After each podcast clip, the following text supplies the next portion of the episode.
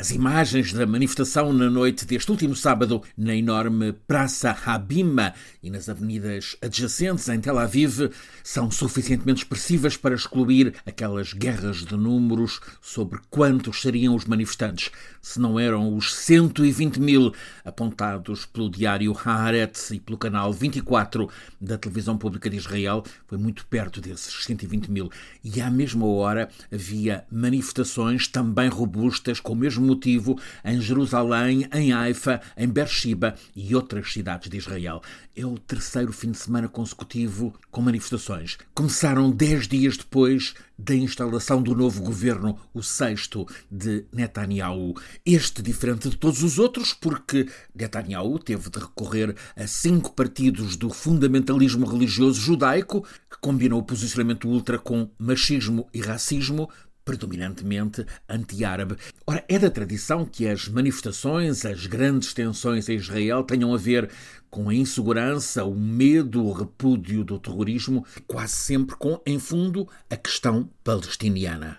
Vale aqui um parênteses. Há novidades sobre esta questão da Palestina. O ministro saudita dos Negócios Estrangeiros afirmou ontem que não poderá haver normalização das relações da Arábia Saudita com Israel enquanto não estiver adotada a solução de dois Estados lado a lado, Israel e Palestina. Acrescente-se ainda que um enviado do presidente Biden viajou neste fim de semana de Washington a Jerusalém precisamente para tratar o recomeço de negociações, e isto quando está em funções em Israel, um governo em que alguns partidos pretendem acabar de vez com a questão palestiniana, estendendo a soberania israelita a toda a região. Voltando então à sucessão de manifestações em Israel, as maiores neste último fim de semana, desta vez a questão não é Palestina nem terrorismo, é Democracia. É o que um intelectual, considerado como o mais ilustre de Israel, David Grossman, ladeado por dois ex-primeiros-ministros centristas, Lapid e Gantz, definiu no sábado como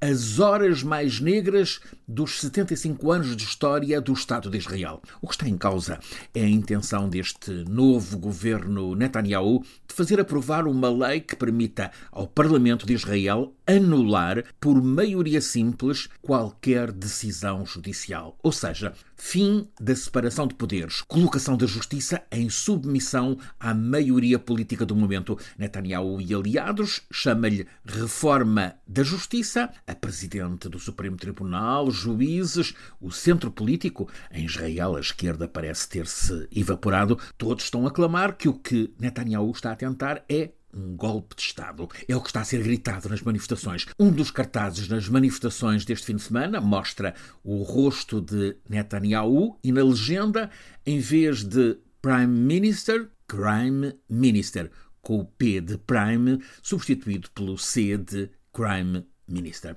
Está desencalhada em Israel uma batalha pela democracia, percebe-se que a reforma que submete a justiça ao Parlamento dá jeito a Netanyahu, que está condenado por corrupção, também aproveita a outros ministros, igualmente investigados ou condenados, um deles Arya Deri, o líder do Chas, o segundo maior partido no governo, foi obrigado a sair. Exigência precisamente do Supremo Tribunal, que o desqualifica por estar condenado por fraude fiscal no ano passado, para além de implicações em corrupção. Este dirigente Ari Deri, um veterano ultra-ortodoxo, era na prática o número 2 do governo, ministro do Interior e ministro da Saúde, é o líder de um partido com 11 deputados. Ora, se estes desalinhassem do apoio ao governo, este perdia a maioria, que é apenas de quatro lugares. É assim que Netanyahu, o primeiro-ministro, ao anunciar a demissão de Deri, elogiou-o muito, declarou mesmo que só o fazia por o tribunal assim impor, acrescentou que iria procurar possibilidades legais para que ele continue ligado ao governo. Cá está o confronto com a justiça. A tensão política em Israel está altíssima, há uma ruptura funda entre o centro político e o alinhamento de Netanyahu com o fundamentalismo religioso ultra à direita. No canal israelita da televisão I24 já se ouvem comentadores a sugerir que Netanyahu pode vir a tentar explorar uma aliança com o centro, deixando cair os atuais aliados. Israel é um país com grande inovação. É lá, por exemplo, que nasceu o tão útil navegador Waze, que veio depois a ser comprado pela Google. Mas um país há já mais de 20 anos enredado por este bulldozer Netanyahu, que depois de governar contra os palestinianos, está agora a governar contra grande parte do país.